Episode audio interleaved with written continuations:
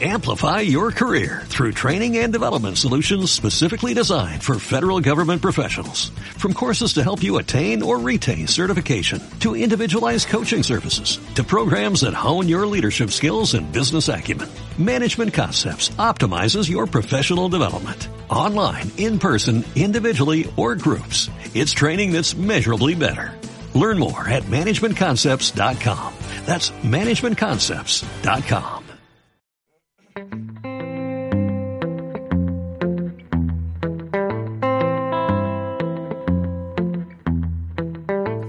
Patente de Corso con Carlos H. Vázquez y Joaquín Guzmán. Saludos universales, bienvenidos una noche más, o tarde más, o día más a Patente de Corso. Bueno, da igual donde lo estés escuchando, igual lo estás escuchando de camino al trabajo, a casa, o a casa del ligue de turno. Eh, soy Carlos H. Vázquez. Eh, daros las gracias por estar aquí otra vez. Quiero saludar a Joaquín Guzmán, aquí a los mandos. Joaquín, ¿cómo estás? ¿Qué tal? Bien. Hoy voy a estar más a los mandos que hablando, ¿eh? No Bueno. sé qué me pasa. Bueno, igual tienes una voz un poco más profunda, ¿no? Si estás ronco. No sé. Hay gente, a la- hay gente a la que le funciona igual. Tengo eh, voz de jubilado ya. Hay gente, hay gente que tiene 22 años y ya están jubilados, ¿eh? No sé quién decía que era peor eh, estar muerto en vida que, que morir directamente, ¿no? Como decía Kurt Cobain. Bueno, sobre eso hay tantas cosas. Antonio Machado, cada uno llevamos, la edad que aparentamos. Ahí está. Y podría seguir y seguir y seguir, ¿no? No, porque no es la edad que se tiene, la que se siente. la juventud va por dentro. Eso, bueno, bueno, bueno. Bueno, tenemos aquí para hablar de juventud. Bueno, de hecho, hoy vamos a hablar de juventud. Sí, no, ¿verdad? Eh, hoy tenemos a una banda de Madrid muy joven que me descubrieron hace como tres años, dos años, dos años y medio, no lo sé exactamente, por un concurso se llama Wolfest. Y recuerdo estar en casa y unos compañeros de trabajo, eh, periodistas evidentemente, me, me dijeron, oye, hemos escuchado un grupo que ha ganado el concurso, que se llamaban eh, Piper and the Stranglings, que son muy buenos, tienes que escucharlos. Y, y me pasaron un, un vídeo de, de YouTube que era el de la actuación, no sé si era ese o de, o de otro concierto. Y dije, hostia, qué bueno. Y al poco, Edu, el, el, el batería de la banda, me agregó a Facebook y empezamos a hablar y tal. Y ya los entrevisté y hoy están aquí. Hoy tenemos a Pepa Solana, que es la cantante. Pepa, ¿cómo estás? Buenas, ¿qué tal? Y tenemos a Eduardo Molina, batería, ¿cómo estás, Edu? Muy buenas, ¿qué tal? Bien, hoy vamos a hablar de juventud porque estos chicos tienen muy pocos años. Pepa me parece que tiene 20, Ahí, ahí, 2020. como lo clavo. Y Edu me parece que tiene 19 o 21. ¿Empiezo a quitarme años o no es el momento? No sé, a Ana Obregón le va bien, no sé a ti. 22 tengo. 22. sí. Eh, esto de, de llevar la juventud eh, haciendo... Porque hacéis una especie de blues blues electrificado más bien en algunos momentos poco ro- un poco rock setentero Black Sabbath todo esto eh, aunque a ti te van más los White Stripes y, y- y toda esta gente pero eh, no sé cómo ve los los puristas del blues estos eh, no, iba a decir un- una palabra fea no la voy a decir que luego me gano enemigos. Esta gente que se cree por estar por encima de, de cualquier joven que hace blues estos mayores que dicen no estos chicos que hacen blues que se creen no han vivido lo suficiente os pasa eso Pasa, no sé, hay, hay puristas por todos los lados y trolls, como lo llamamos, en, en todos los sitios donde puedas estar. No, pero yo creo que realmente la música es para expresar algo de tu vida y tu vida no importa que seas un negro cogiendo algodón en un campo de Mississippi, que seas el hombre más rico de Bruselas en tu ático de 500 metros cuadrados, yo creo que tienes cosas y problemas que contar. No, no importa quién seas para, para decir un poco lo que, lo que te está sucediendo. Mm, siempre se puede hacer el blues del hipotecado Sí, además tampoco hacemos un blues completamente clásico ni lo vendemos como tal. Es decir, en ningún momento decimos somos puros y somos exclusivamente blues, eh, no, no tenemos influencias de nada más. Entonces, tampoco creo que demos pie a, a, pues a posibles trifulcas, por decirlo de alguna manera, con puretas, ¿sabes? Creo que en ningún momento nos vendemos como algo puro, Mm. nos vendemos como algo nuevo con influencias antiguas y, y creo que eso deberían respetarlo todos, igual que nosotros respetamos al resto de bandas. Sí, porque lo de las influencias, además, me he dado cuenta de que en, vosotros, por ejemplo, no son tan notorias. Bueno, sí, sabemos que igual hay referencias a, a Black Sabbath, a Led Zeppelin en algunos momentos, pero tampoco es, es una, una referencia que digas, ah, mira qué evidente. En ningún momento, vamos, yo no noto en ningún momento que haya una referencia clara. No, realmente eh, la banda como tal no tiene una referencia clara, sino que es más, más bien como que cada uno ha aportado lo que traía. Mm. Veníamos realmente de mundos distintos, vamos, a todos nos gustaba el rock y, y evidentemente es lo que hacemos y lo que, lo que mamas es lo que acabas tocando. Pero que realmente cada uno, por ejemplo, el bajista era más funky, más latin, a veces Rodri. jazz, Rodri. Pepa venía también del, del blues y también del rock setentero de Zeppelin, de los Who y todo esto. Yo quizás algo más también blues, pero también tirando al garaje, como Wet Stripes y Yeah, Yeah, todo esto. Y Javi, pues el guitarrista, pues Franz Zappa, Capitán Beefheart y cosas quizás algo más, más progresivas. Y no sé, realmente toda la, la- la confluencia de todo esto era un poco como las referencias que tenían Led Zeppelin o que Mm. tenían, por ejemplo, Queen o cosas así, que realmente cada uno venía de su padre y de su madre y al final lo que acabas haciendo es el, el mínimo como múltiplo de, Claro. de todo esto. Y es un poco lo que hacemos. Luego, ¿cómo, lo, cómo encasquetarlo? Pues sí, rock setentero, blues rock, eh, no sé. Uf, Es que nos han llamado de mil maneras, ya, psicodélico y no. Psicodélico. Jazz, jazz, está bien, hacemos jazz para, para algunos. Ahora los jazzeros que nos estén escuchando dirán, por el amor de Dios. Pero bueno, es un poco lo que... No sé si los jazzeros nos estarán escuchando. la, la manía de encasillar, pero vamos, que es un poco eso. Mm. También en la voz, por ejemplo, Pepa, me acuerdo la, una charla, una entrevista que tuvimos hace tiempo, decía que, que le cantaban cuando, cuando era pequeña. Ella estaba en la cuna y te cantaban, ¿verdad? Sí, a mí la verdad es que es una cosa que agradezco enormemente. Sobre todo mi padre, siempre me han cantado, siempre he tenido... No eran músicos, no tenía a músicos de profesión en casa, pero siempre he tenido mucha, o sea, siempre he tenido gente muy amante de la música, ya te digo, sobre todo mi padre, de dormirme cantándome y cantando blues. Los Rolling, los Rolling. Los Rolling, sí. No, pero era muy, era muy de folk, de blues, le molaba mucho ponerme a las lomas, ¿sabes? Si Es que es- dices tú, a un- una cría de dos, tres años le pones a las lomas, es como un poco extraño, pero bueno. Es como que de- yo creo que de ahí eh, tengo mucho que agradecer, porque he cogido, siempre supongo que influencia muchísimo, vamos. Y la verdad es que sí, a mí me cantaban eso. Influencia, supongo que luego irías a clases de canto o algo así. Sí, pero la verdad es que ahí ya eh, las primeras no, no tuve ninguna influencia musical en cuanto a estilo de ninguno de mis profesores. Siempre fue una cosa como muy dedicada a la técnica. Y bueno, de- cuando fui descubriendo mi voz, fui cantando, fui metiéndome un poco en el soul, en el funk, en el, en el jazz, así descubriendo artistas no tan, tan blues y tan rock. Yo tuve como esa progresión, pero más por mi voz.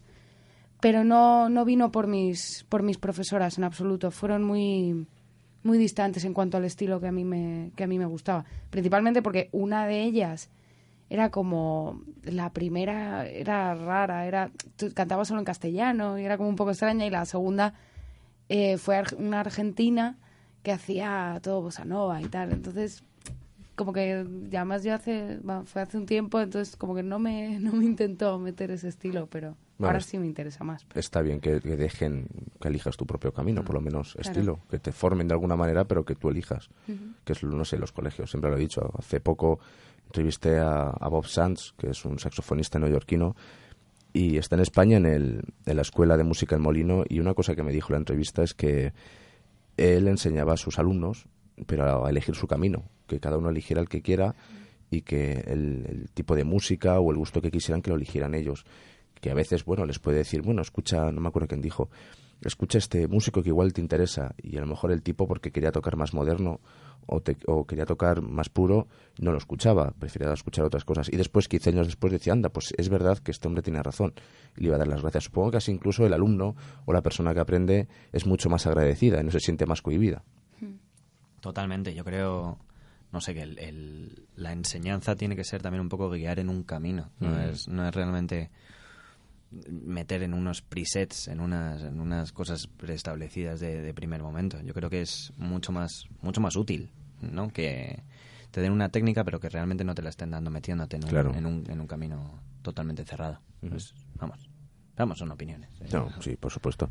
Bueno, vamos a hablar de vuestro disco. El, el primer disco se llama Ronky. Eh, ahora hay un single que se llama Chains and Lies. Pero eh, me consta que hay intención de grabar un segundo Ronky. Sí, es- la- Oh, perdón, hay intención de grabar. Es, creo que está grabándose. es- está, está en ello. está la producción. Eh, Yo creo que mejor lo dejamos ahí. en- Preproducción, en- sí. Estamos, vamos, hay otro par de temas ya, ya grabados. Pero vamos, queríamos centrarnos primero en, en este single antes de lanzarnos a cualquier otra cosa porque, bueno, como, como todos los que nos están escuchando y los que estamos aquí en esta habitación sabemos, no hay dinero y, y no hay momento para meterse en algo tan grande si nadie te está apoyando detrás. Entonces queríamos dedicar todo el esfuerzo y todo el, el dinero y las ganas que teníamos en, en hacer algo realmente potente, pero algo, que no fuese la típica de tengo un CD y se van a escuchar los dos primeros temas. Queríamos hacer ese tema, pero, pero bien hecho. Tengo un CD, tengo un tema y lo vas a escuchar. Exactamente. Pues tenemos un CD, tenemos un tema y lo vamos a escuchar, así que vamos a poner este Chains and Lies de los de Piper and the Stranglings.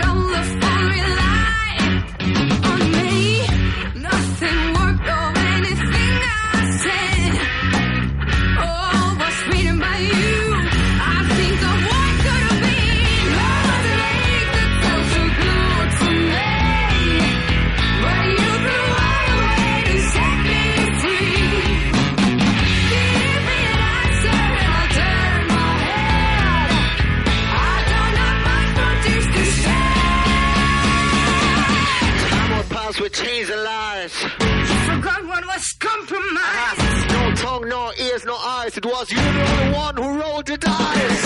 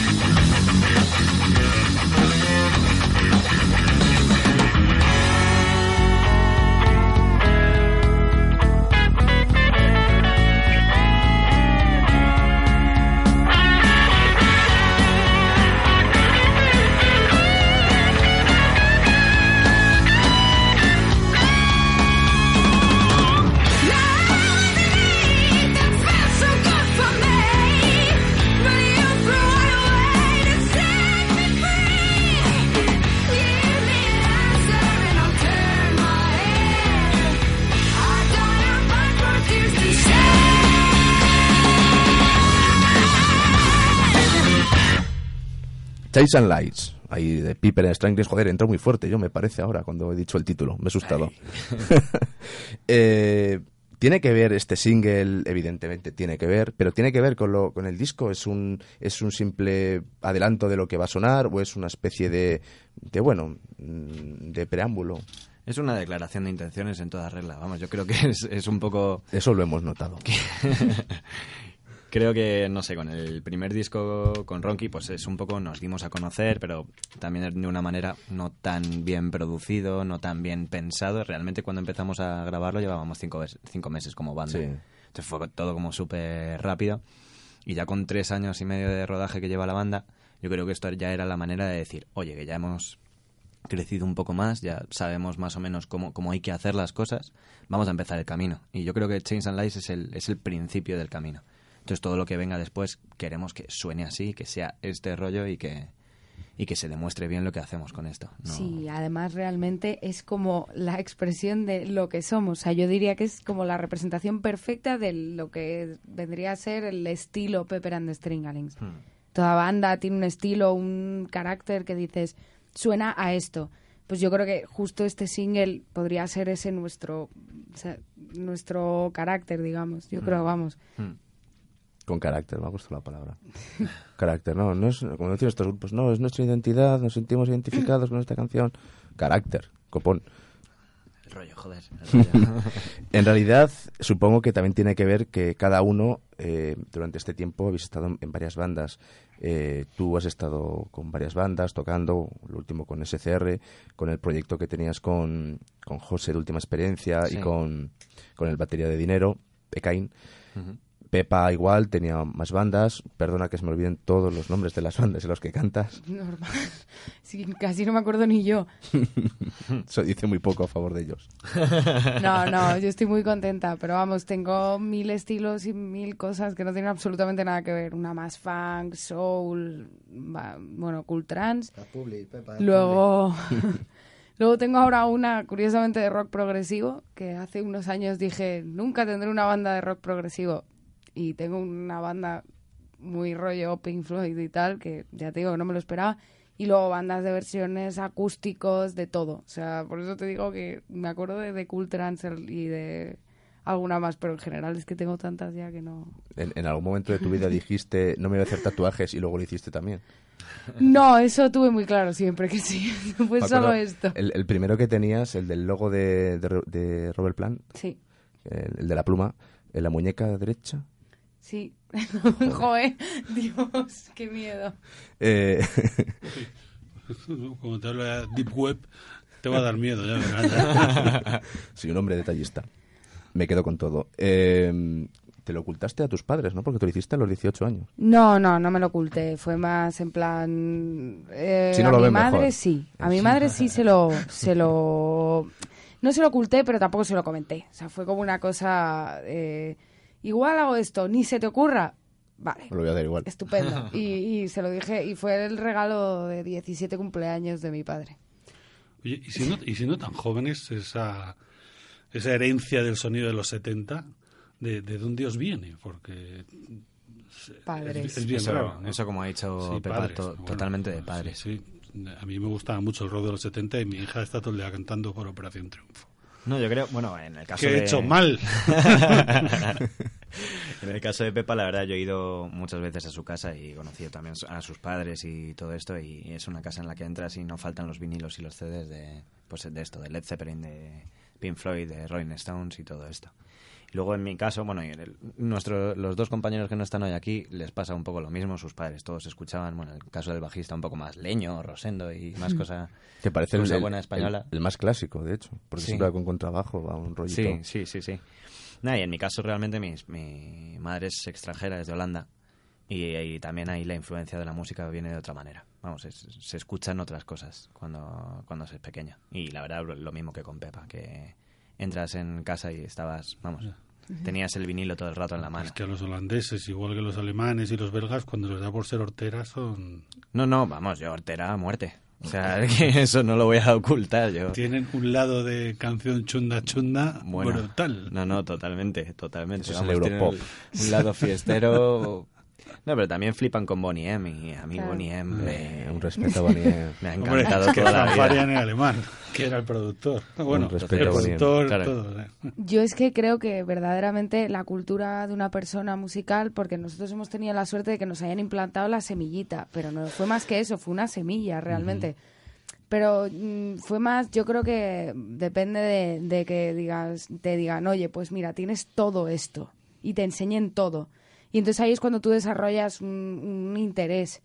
Si realmente te ponen siempre, no te ponen nada de música, la- yo creo que la gente pues busca su camino. Y claro, lo que tiene más fácil, pues, ¿qué es? Los 40 principales, los tal. Entonces, yo creo que más lo, impor- lo importante yo creo que es eso, que, que la- el niño desde pequeño tenga música, que sea bossa nova, que sea tal, que sea pop, que sea no sé qué, pero que la tenga, que se la enseñen, que le digan esto está aquí y que te generen un interés y un oído que sepa escuchar, sí. Sí, suele pasar a veces que el, que el entorno influye bastante. Claro. Lo que pasa es que luego que os encontráis fuera, en este mundo de Fran Ferdinand Y de bomba negra. sí, de bomba negra. De todo. De público, digo, digo porque De todo. A ver, al los- final vais a un público de mi edad. Los, los culpables los culpables somos todos, quiero decir. Yo en Nochevieja no bailo Focus ni, ni Pink Floyd, yo me pongo a bailar Franz Ferdinand como un loco. Es que como bailes Pink Floyd, tío. Es que Pero- es lo que te digo. Pero ya es Que increíble que que, es- bailes eso. No, No sé, también es un poco... Bueno, ¿eh? nun- Nunca me gusta ir con esta frase porque parece como muy, muy de, de ir de sobrado los que hacemos este otro tipo de música, pero también viene mucho el rollo de entenderlo o no, o no entenderlo. Quiero decir, tú no, no puedes bailar un 5x4 o cosas así que, no, que, que di- decimos los músicos. O sea, quiero decir, no, no es bailable, no es comercial, que yo creo que es un poco el, el término que se busca. Muy mal buscado, de hecho, porque hay artistas cojonudos que son comerciales. No sé, Frank Sinatra era comercial, quiero decir, tampoco hay que irse muy lejos. Y se bailaba, y era elegante. Y se bailaba, y era elegante. No sé, yo creo que un poco el, problema que tenemos nosotros, los grupos que hacemos músicas un poco más, más distintas, es un poco el target al que vas destinado. Sobre todo, pues sí, en nuestro caso, haciendo rock setentero en inglés, en España, yo creo que pocas roscas nos vamos a comer. Pero vamos, las que se las coman, que, que les guste bastante. yo creo que es un poco el, el objetivo. Uy, qué frase. Me gusta, decía, no quiero ir de sobrado, pero ya es que se iba envalentonando. Me ha gustado esa actitud, de hecho hay que tener actitud, ¿no? Supongo que, como decíamos antes de la canción, eh, el no tener dinero, bueno, a veces hombre, molesta porque no puedes hacer muchas cosas, pero si tienes el talento y tienes la actitud y, y tal, lo demás como que da igual, ¿no? para adelante. Yo creo que, no sé, da igual en, el, en, el- en la situación en la que estés. Si te mola algo, te, te va a dar igual tener mil euros en el bolsillo que diez mil. O sea, no vas para adelante con ello. Porque, bueno, el single entiendo que poco a poco, pero el, el primer disco sí que fue eh, más, más bien desde cero, muy desde cero, porque el sonido, ahora escucharemos algunas canciones, sí suena entre comillas un poquito más maquetero, Hmm. eh, pero sí se ve como por dónde va a ir la cosa, aunque hay, hay canciones que van por un lado, otras canciones que van por otro, pero se ve que empezó desde cero, de hecho se grabó en tu estudio, tú lo montaste, tú montaste el tema, tuvisteis un ingeniero de sonido aparte, que era como un miembro más de la banda. Mm. Sí, esto nació un poco, de hecho, en base al, al- con el proyecto Pepper and the Stringalings.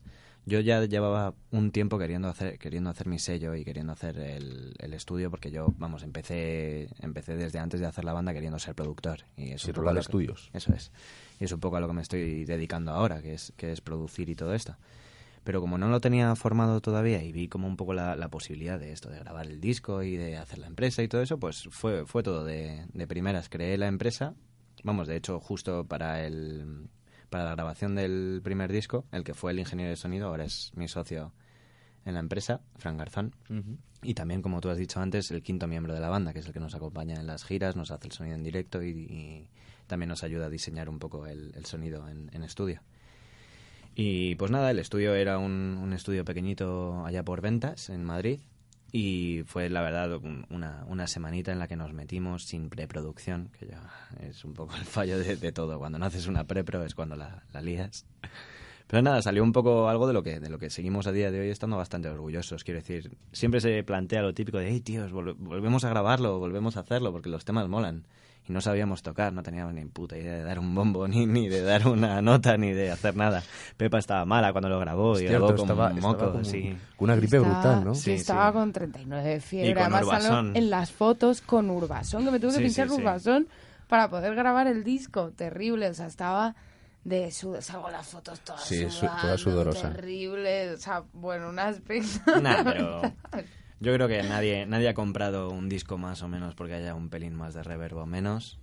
Yo creo que lo, todos los, no los primeros discos, no sé, el Queen 1 o el Led Zeppelin 1, yo creo que la gente no está, no está para quejarse de cómo sonaban. Salvo Rolling Stone americana que criticó los, los tres primeros discos de Led Zeppelin. Pero no estamos en ese plan. Hombre, no soy Led Zeppelin para empezar. no estamos en esa liga para nada. Pero vamos, yo creo que es, es poner, poner los temas encima de la mesa, saber un poco qué identidad éramos y qué no éramos, porque también tuvimos las primeras discusiones y es que llevábamos nada, acabábamos de nacer como banda. Y ya Claro. tuviste las primeras discusiones. Claro, no sé, yo creo que era un poco conocerse, saber cómo trabajábamos en estudio, Sí, es ver que- qué temas salían y, y no sé, ahí está el Además Rocky. es que el estudio siempre es una prueba de fuego para cualquier banda, es terrible, son muchas horas, mucho estrés, mucho curro repetir, además que lo de repetir los temas es terrible, que si doblar voces, que si doblar guitarras, que si tal, te pone completamente a prueba y te enganchas con el primero que tengas delante y claro, lógicamente son los de la banda que encima llevas horas encerrados con ellos, o sea, es terrible. Nada, cayeron, cayeron cabezas. Cayeron Cayeron cabezas, sí. Entraron sí. 20 temas, salieron 12. mm, Uy, es verdad, es verdad, es verdad, hay alguno que se quedó por el camino. Nada, pero bueno, salió ahí. Pero esas canciones se han quedado ya para no utilizarlas. No. Han- se han convertido en otras cosas, se, han ido evolucionando con nosotros, o sea, se han quedado ahí como en el archivador y las hemos ido sacando.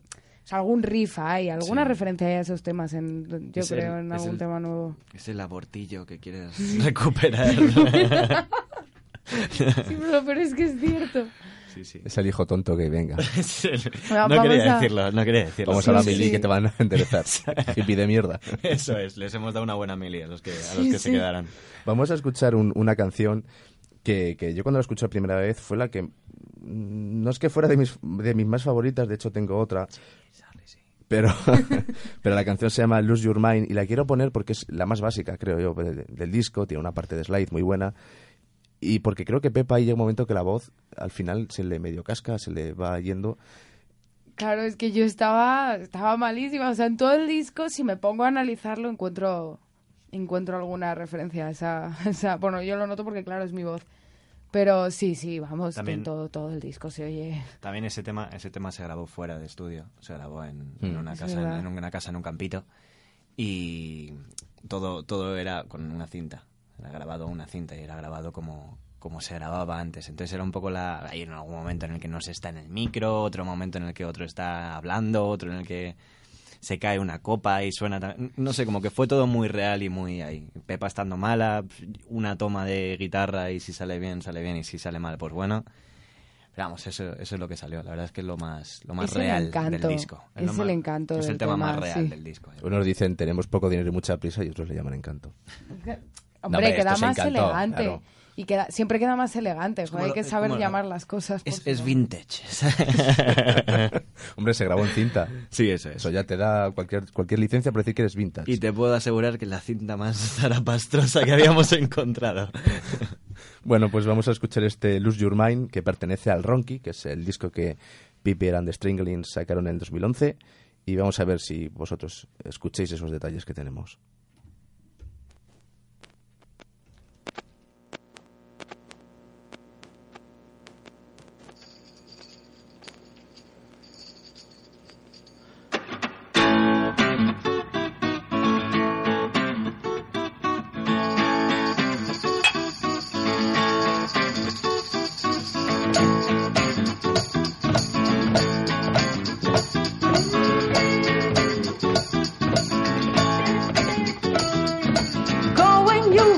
Never been before. Acting like you never ever do. Finding yourself in a place that I've created. Getting too big to much entertaining. You're gonna lose your mind, lose your mind. You're gonna lose your mind, lose your mind. You're gonna lose your mind, lose your mind. You're gonna lose your mind, lose your mind. Wrap your arms in the air, beat them brazen. Being alone and never being stressing. Now you think you're in a desert. Lord, I think you start to be obsessed. You're gonna lose your mind, lose your mind. You're gonna lose your mind, lose your mind. You're gonna lose your mind, lose your mind. You're gonna lose your mind, lose your mind.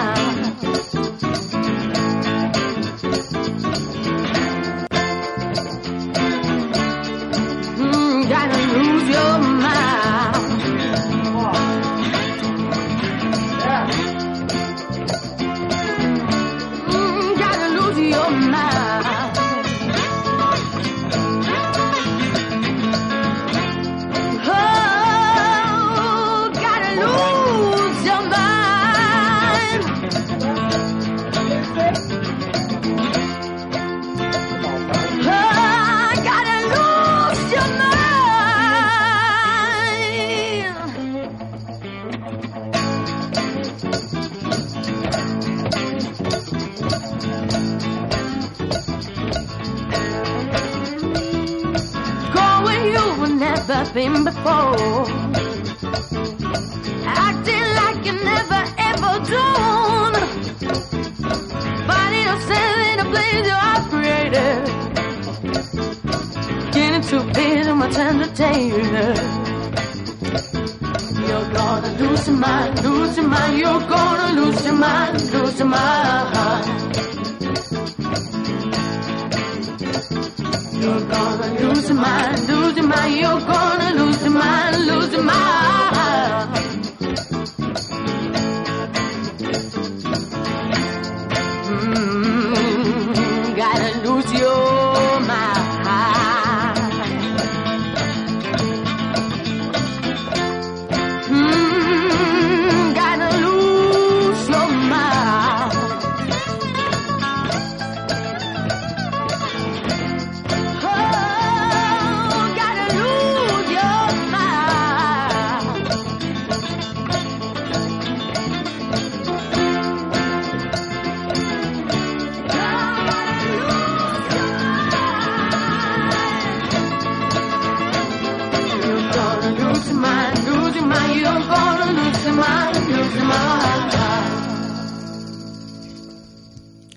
Your Mind de Piper and the Stringlings, eh, de este Ronky, que fue el primer disco que sacaron. Hoy nos tenemos aquí en Patente de Corso. Tenemos a Edu y a, y a Pepa. Mm, No sé, chicos, eh, si habéis vuelto a escuchar esos fallos, fallos, estos detalles de los que hablábamos antes. Son cosas que están, que están plasmadas. Suena, suena como un golpe eh, al principio de la canción, es como un cristal, como si chocaran botellas o copas. Había, había cervezas, sí, sí. Entonces, Había cervezas. Yo cuando escucho Había el, tantas el cosas. Wish You Were Here de Pink Floyd, si no oigo el Es que- del principio, Totalmente. es que ya no es, o sea, ya me lo han editado, o sea, pero no se Vamos a acuerda, ver. no habéis escuchado nunca. ¿En el- qué, ¿En qué grabación de estudio La grabación de voz. no hay cervezas? ¿En qué grabación de estudio no hay cervezas? No sé, yo creo que ahí sonaron, pero no, en- no sé. Lástima es que no paguen las cervezas. Tenía que quedarse, tenía que quedarse. Sí, además lo, fascina lo fascinante es volver a escuchar los temas, los dejas de escuchar un tiempo y te vuelves a escuchar el disco y vuelves a oír cosas que dices, ostras, Te las escuchas y fresca. dices, ah, no me había acordado yo de eso. sí, sí. ¿Pero para bien o para mal? No, para, mm, para lo que es. Escuchas el tema y de repente dices, pues, pa- hombre, para bien, sería para bien. ¿sabes? Son detalles que dices, ostras, no me acordaba yo de esto. Como el corte ese que... El Es el- famoso corte, que es el corte de Lose Your Mind en Sí, sí, medio. sí, sí, hay un- Ese corte que hay como... Es maravilloso. A mí me encanta volver a escucharlo después de un tiempo porque es que es como, ah, es que no me acordaba yo de esos detallitos. Yo a mí con, con- con este tema me pasa, es, es el que, o sea, evidentemente el que peor producido está. Quiero decir, de cara a que está grabado a lo, a lo punky, a como a poner los micros como fuesen, y si no cogíamos la voz de Pepa, pues bueno, y si no cogíamos... Yo creo que, pero, pero es el, es el más auténtico, yo creo que es el que refleja lo que éramos en ese momento. Tampoco es cuestión de constantemente respetar la identidad que tienes todo el rato. Quiero decir, la identidad viene un poco con el tiempo también que llevas. Quiero decir, nadie valora más a, a Queen por Under Pressure que por Show must go on. que por sí que por Show Must Go On o que, que alguno de los primeros de- temas de Seven Seas of Rye o lo que sea. Quiero decir lo que lo que te gusta del, del grupo son las canciones es su identidad y todo eso va, va en continua continuo cambio y es un es un Pepper and the Ronky es un disco mal grabado o sea pero son unos temas que hacíamos en ese momento y los temas que, que tocamos ahora y, y- y es como se tenían que quedar, quiero decir, es- eso era lo que mo- éramos en ese momento. Si hubiéramos esperado no hubiese salido el Ronky. Y yo creo que es un poco eso, el seguir tirando para adelante, no parar. Sí, bueno, yo me estaba preguntando también si luego los conciertos se, se, se intentó ir más por una especie de crecimiento, porque, no sé, igual de- dijisteis, bueno, en el disco suena así, vamos a ver si en el directo suena de otra manera.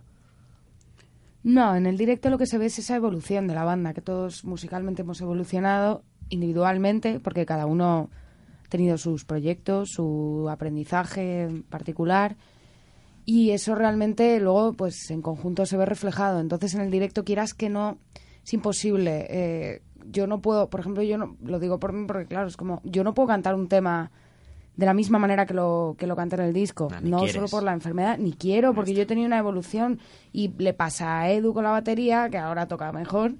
Le pasa, Bastante. diga lo que diga, toca Toque mejor. un- Ro- a Rodri con el bajo, a Javi con la guitarra, incluso a Frank, a los Fathers también le pasa. Todos tenemos una evolución, y entonces eso quieras que no. La pureza del tema está, pero, pero siempre se va a ver ese cambio nuestro.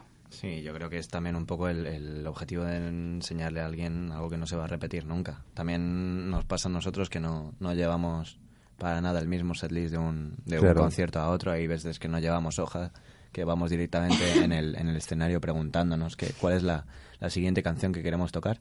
Luego realmente es algo que se nos, que se nos critica bastante porque intentamos ofrecer un espectáculo con su escenografía, con su estética, sus movimientos, sus juegos, pero claro, de vez en cuando que, que pecamos de, de eso, de intentar enseñar algo tan único que ni nosotros sabemos hacerlo. Entonces, esto nos pasa a veces, pero no sé, yo creo que es un poco el punto este de, de, de hacer un, un- un disco, pero para la gente que tienes delante, es, es hacerlo en el momento. Mm. Lo de hacer, el- creo que fue un concierto que era mitad jazz, mitad lo que hacéis vosotros. Hmm.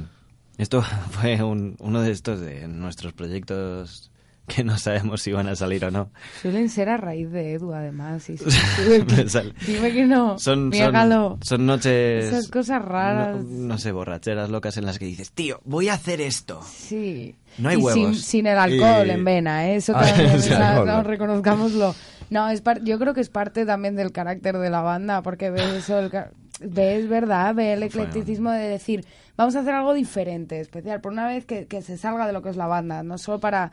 O sea, es también para sorprender a esa gente que nos viene a ver siempre, que son fan, fans súper fieles, de decir, venga, pues hoy os vamos a enseñar algo Esto. algo diferente, saber que, que no estamos encasillados, que, que, que aparte de ese avance sí. lento y, y- y que se puede ver, pero poco a poco tenemos también nuestras locuras transitorias de decir, pues mira lo que podemos hacer ahora. No, y, y darle, darle a toda la gente que tiene esa paciencia con nosotros de estar palmando 7 euros cada mes o cada dos semanas. Palmando.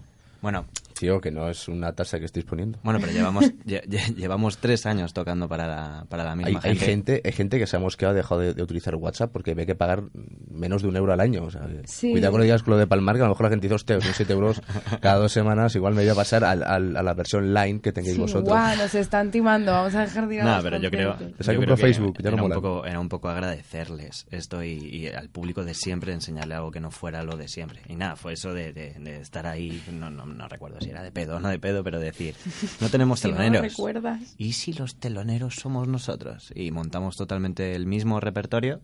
Pero en jazz. No, no lo repetimos realmente el primero que el segundo, pero cambiamos los temas totalmente a jazz. Jazz puro y duro, de cambiar la batería, Rodri con contrabajo, Mm. Javi con guitarra acústica, Pepa más bajito. Y, y no sé, la verdad es que estuvo muy, muy, muy, muy chulo el, el proyecto y de hecho, bueno, ahora que hablábamos antes de, de Juan de Dios, me dijo que, que nada, que dejáramos el rock, que nos metiéramos a, a este, Pero a además este rollo. esas, esas cosas siempre nos dan a nosotros luego ideas a la Sí, hora sí, de, claro. de- de nuestro rapper normal, porque de repente, de hecho yo creo que hay algún tema que algo Lo cambiamos. hemos dejado luego. Y lo hemos dejado igual. Sí, Sí, es posible que haya algún... Y si no temas, algún fragmento de algún tema que se ha cambiado a raíz de ese concierto. Sí, sí. Entonces, siempre nos da a nosotros como una perspectiva muy radical y totalmente diferente que nos hace cambiar luego las cosas y, y, pues eso, mm, contribuir a esa evolución necesaria. sí.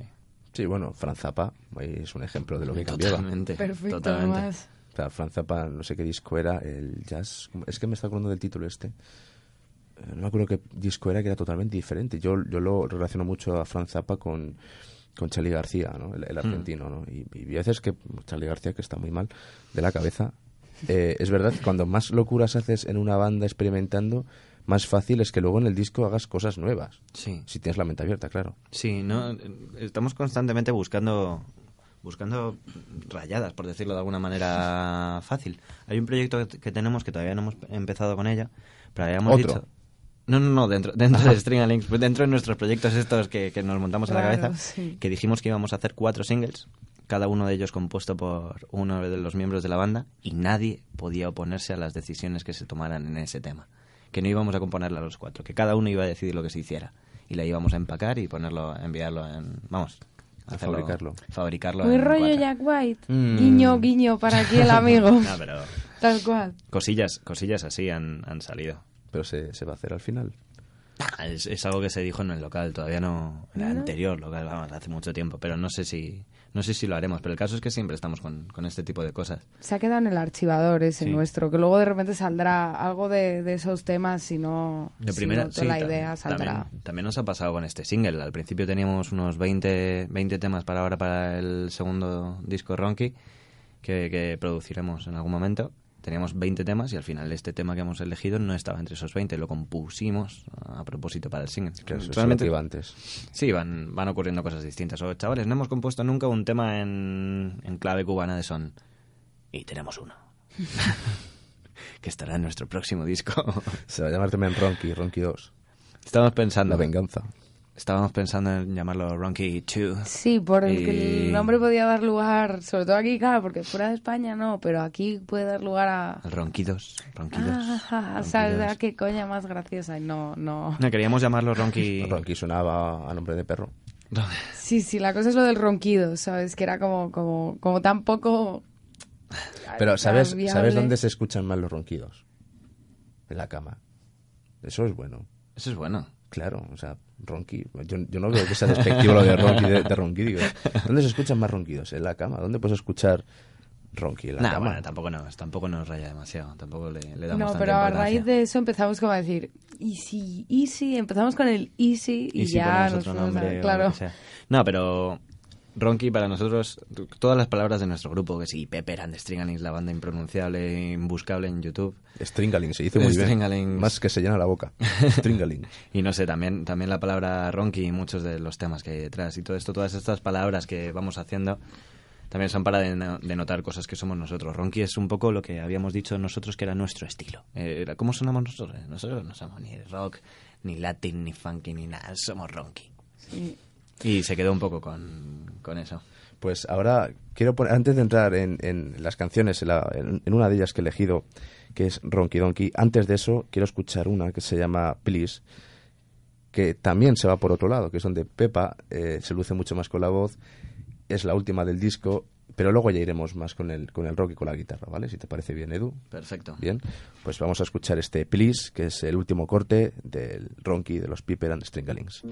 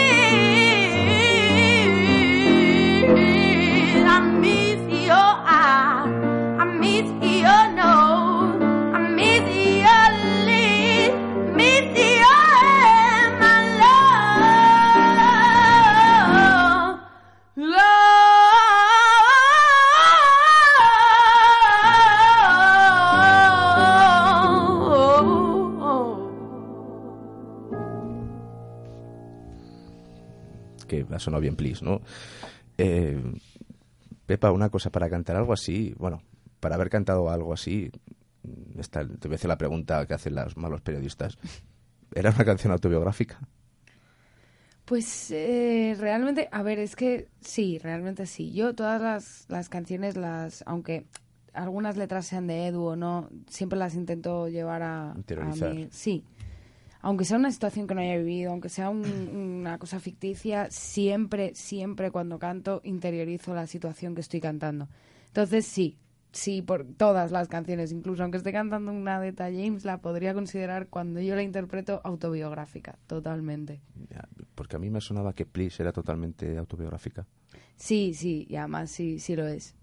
Tiene su historia, aparte de esta que sí que es mía, bueno, fue a raíz de una improvisación en una boda con una banda de jazz, bueno, fue todo un poco, y la escuchó Edu y le, le gustó y dijo, oye, pues vamos a meterla ¿Pero qué para te la llevas, banda". Edu? ¿A las bodas también? Por si sale algún ingeniero.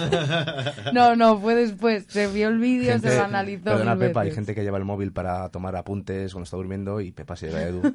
Mira, hostia, hostia, esto es muy bueno, grábalo, grábalo. Apunta, apunta. Claro, claro, le tengo por ahí con la grabadora, siguiéndome. No, pero este sí es autobiográfico, además, tiene su, su pequeña historia. A- aunque justo esta letra es la más, menos enrevesada, que parece una cosa como muy ñoña, en verdad no, no lo es. O sea, tiene una su historia no. crudita detrás, sí. Sí, no la sacaremos aquí, ¿verdad? Pero bueno, antes fuera de micro estamos hablando que esta canción tiene varias versiones. Sí. Sí, con la producción de, de este tema estábamos en otro estudio, en otra sala, y la verdad es que intentamos hacer muchísimas, muchísimas cosas. Al contrario del resto de temas del disco, que fue entrar, grabar y salir, la verdad es que fue todo muy, muy rápido. Este tema se grabó en otro estudio y intentamos hacer de todo. Hay algunas, algunas tomas en las que salgo cantando yo, otras en las que estoy tocando el piano sin micro, otra en la que ella está cantando en el micro del piano pegada a mí, otra en la que intentamos hacer muchísimas cosas y la verdad es que de ahí pues como salieron salieron unas cuantas versiones. La verdad. Eh, voy a destacar otra canción que esta sí es mi favorita, de hecho cuando la escuché la primera vez. Además creo que fue la canción que al principio, no sé como single, es que yo no me acuerdo, que era Pine Street eh, Ballet.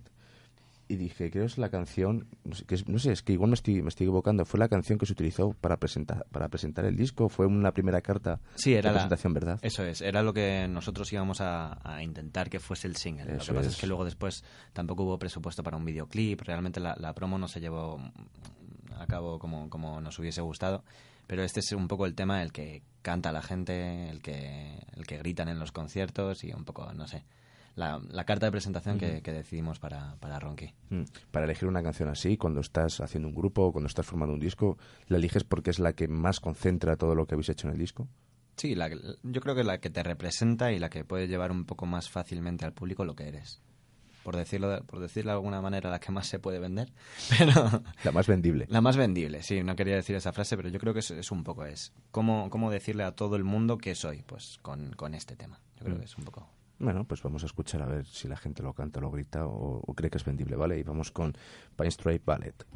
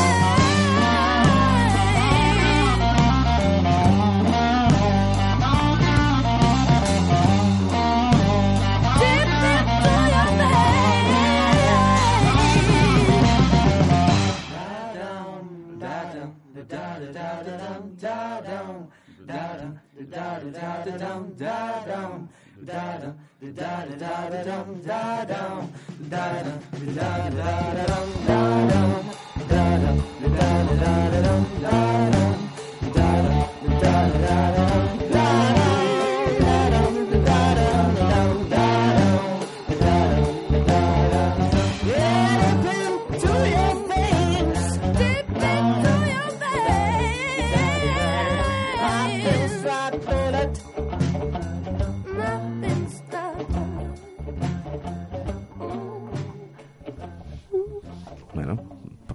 Parecerle Zeppelin, pero esto era Piper and the Stranglings esto era Pine Stripe Ballet. Eh, chicos, ahora creo que mm, ya nos queda muy poco, pero estaría bien hablar de la gira. Supongo que ahora tenéis fechas, aunque Sí. sea para presentar el single. Ahora tenemos una pequeña gira nacional para presentar el, el single Chains and Lies. Tenemos unas pocas fechas confirmadas, como el 11 de abril en Vitoria, en la sala Ibu Hots, o el 12 de abril en Bilbao, en Cotton Club. Barcelona también pasaremos el 2 de mayo. Y algunas fechas más por confirmar todavía en Valencia, en Zaragoza, a lo mejor en Gijón. Tocaremos un poco de, un poco de todo. Y bueno, también variando de, de teloneros, también como estábamos hablando antes de Wolfest, aprovecho para hablar de She Sophie, que es también una, una, una pedazo de, de cantautora que salió de, de ahí de Wolfest, que la conocimos de ahí, y que nos va a acompañar en unas cuantas fechas. Y también quizás con The Baked Beans in Tomato Sauce Brothers, que es el otro grupo de nuestro bajista Rodrigo, Conózcolos. y que también van a presentar trabajo ahora y a lo mejor nos acompañan en un par de fechas. Qué bien, cuánta creatividad. esto, esto es toda una mafia. Si no, si no nos juntamos entre nosotros, no sabemos ya qué vamos a hacer. Mafias, que, que hablamos de mafias, hombre, por Dios. Ni mafias en la música, ¿verdad que no, Joaquín? Nunca. Para No, nada. El tema preferido. de- Ah, del, para- del paranoico Hernández. No, no, para nada, para nada. Paranoico Hernández. Por la noche, a partir de la una. El desdentado Joe y Paranoico Hernández presentan... No, no, pero vamos a... Ey, eso mola. Eso mola. Johnny. Eh, tío, me la van a robar. Eres bueno. Nada, te preocupes, que roben, si ideas sobran. Sí. Problemas de ellos que no las tienen. Ya, pero que, me, pa- pero que me paguen las ideas, tío. bueno, chicos, ha sido un placer enorme teneros placer. aquí. Eh. Igualmente. volveréis seguramente cuando saquéis el, si es Ronky 2 y si no es Ronky 2 también. Seguro. Y ahora sí, vamos a despedirnos con un tema eh, que se llama Ronky Donkey. Porque hay dos, hay uno que se llama Ronky Monkey y Ronky Donkey. Y los que quedan por venir, hay un Ronky Penguin Sí, y un sí. Ronky Turkey. Pero los animales, ¿por qué? Porque es Ronky Mono, Ronky Burro, es juego de palabras. Cogimos esa dinámica y ya nos quedamos con eso. Además, siempre, por ejemplo, en el Penguin, sobre todo, sí que hay cierta referencia al... Al, al- Al animal. Al animal, sí. Pin- un pingüino tan esto, ¿verdad? todo esto salió, salió de que de hacer un poco la rima con la palabra ronky y eran los temas a los que nos sonaban a ese estilo del que estaba hablando antes. Queríamos mm, que todos fueran de la misma manera, que fuese como una serie de temas. Y ahí salieron los dos primeros, Ronky Monkey y Ronky Donkey, que nos recordaban un poco a un monete y a un burrete. y luego ya después, con todo esto, ya componíamos pensando en el siguiente animal. De una luego manera ya- abstracta, por supuesto. Sí. No en plan disco para niños de cuatro años, pero... Para eso ya está Madonna, que hizo una canción que se llama Hanky Panky.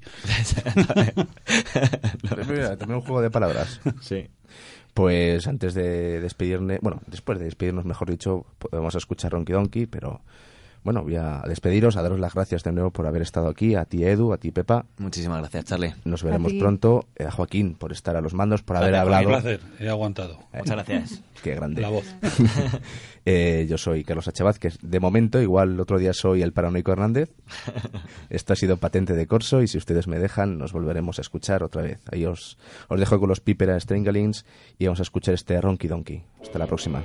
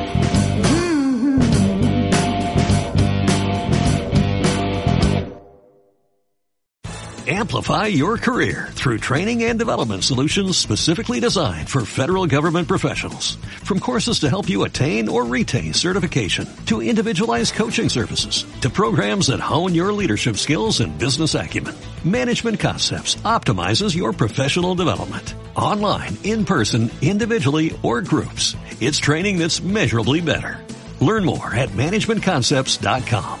That's managementconcepts.com.